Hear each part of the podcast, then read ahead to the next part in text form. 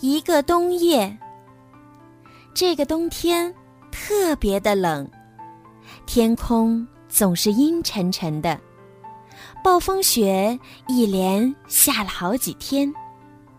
森林里的小动物们都躲在家里，忍受着寒冷和饥饿。但是今晚，刮了几天的狂风突然小了很多，天空也变得明净起来。狐狸从窝里探出头，向外张望。远处出现了一个孤单的身影。那是一只獾，它在月光下泛着银色的光芒。你好，獾温文尔雅的向狐狸问好。我很饿，请问你能给我一些吃的吗？狐狸皱了皱眉。他自己也没有足够的食物呀。但是看到獾那友善的目光，狐狸觉得自己必须帮帮他。等一下，狐狸说。狐狸拿来了一些浆果。谢谢你。獾吃着浆果，感激的笑了，然后他与狐狸告别。低头顶着冷冷的风，又回到了寒夜里。小老鼠躺在床上翻来覆去，它又冷又饿，怎么也睡不着。这时，外面传来了脚步声。哦，天哪，这么晚了，是谁在外面？他惊讶的。屏住了呼吸。你好，一个银色的身影轻轻地说：“我很饿，请问你能给我一些吃的吗？”我什么都没有，一点吃的也没有。小老鼠忍不住抱怨。我明白了，欢点点头，转身离开。小老鼠听见獾的脚步声越来越远，想到獾是那么温和友善，可自己却拒绝了他，心里很过意不去。等等，小老鼠赶忙追上去。野兔就住在附近，或许它能帮助你。于是，小老鼠和獾。一起艰难地向野兔家走去。刺骨的寒风抽打在他们身上，雪花纷纷扬扬地落下来。但不知怎么的，即便在这样一个阴暗的冬夜里，小老鼠也觉得很安心。欢温暖的目光就像天空中明亮的星星。野兔被吵醒了。他非常生气，而且他也只有一点点浆果，不想与人分享呢。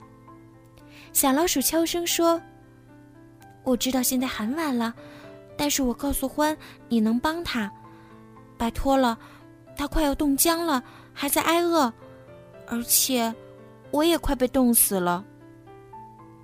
那你们最好还是进来吧。”野兔终于同意了。野兔拿出自己仅存的一点浆果，和朋友们一起分享。他不禁想起了过去的美好时光。那时，他会和小老鼠一起分享所有的东西，他们共同度过了很多幸福的日子。那真是令人怀念的岁月啊！獾又要离开了。他谢过小老鼠和野兔之后，又独自上了路。没有了獾，野兔的小窝里又变得寒冷起来。这时，夜色也更深了。嗯，可怜的獾，现在外面肯定特别冷。小老鼠叹了口气，探出头看向寒冷的黑夜。希望他能平安。野兔的话语里充满担心。就在这个时候，他们发现了一个模糊的身影，正慢慢的走过来，是狐狸。小老鼠叫道：“你在干什么呢？”野兔问道。“我在找獾，它太虚弱了，也没有吃什么东西。”狐狸解释说。小老鼠和野兔赞同的点点头，他们也在为獾担心。我觉得我们应该出去找找它。小老鼠提议。雪地上，獾的脚印泛着银色的光。三个好朋友跟着獾的银色脚印走进森林深处。这个时候，暴风雪又变得猛烈起来。在那儿。狐狸终于发现了獾，獾躲在露出地面的大树根中睡着了，身上盖着一层积雪。小老鼠倒吸了一口气，它肯定是冻僵了，可怜的獾。我们得救救它，狐狸喊道。为了不吵醒獾，狐狸挖了一个雪洞，用来遮挡风雪。小老鼠和野兔悄悄地采集了一些柔软的苔藓和枯叶，给獾当床。他们一起为獾做了一个温暖舒适的窝。然后，他们依偎在一起，躲在这个临时的小窝里，互相取暖。风还在呼啸，雪也下得很大，但四个小伙伴挤在一起。做着香甜的美梦。第二天早上，獾不见了，三个小伙伴四处寻找，却只看到一串银色的脚印，一直延伸到很远的地方。狐狸说：“不知道獾去哪儿了，他会回来看我们吗？”正当狐狸一脸惆怅的时候，小老鼠兴奋地叫起来。快看呀，看那儿！大家都吃惊的瞪大了眼睛。一大堆好吃的。狐狸完全被眼前的景象惊呆了，太神奇了！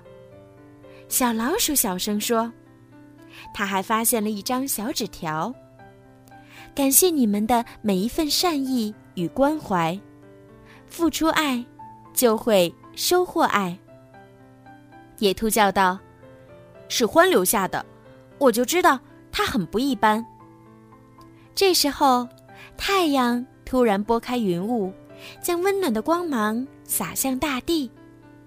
无数的雪花在阳光下熠熠生辉，就像獾微笑的眼睛中闪烁的光芒。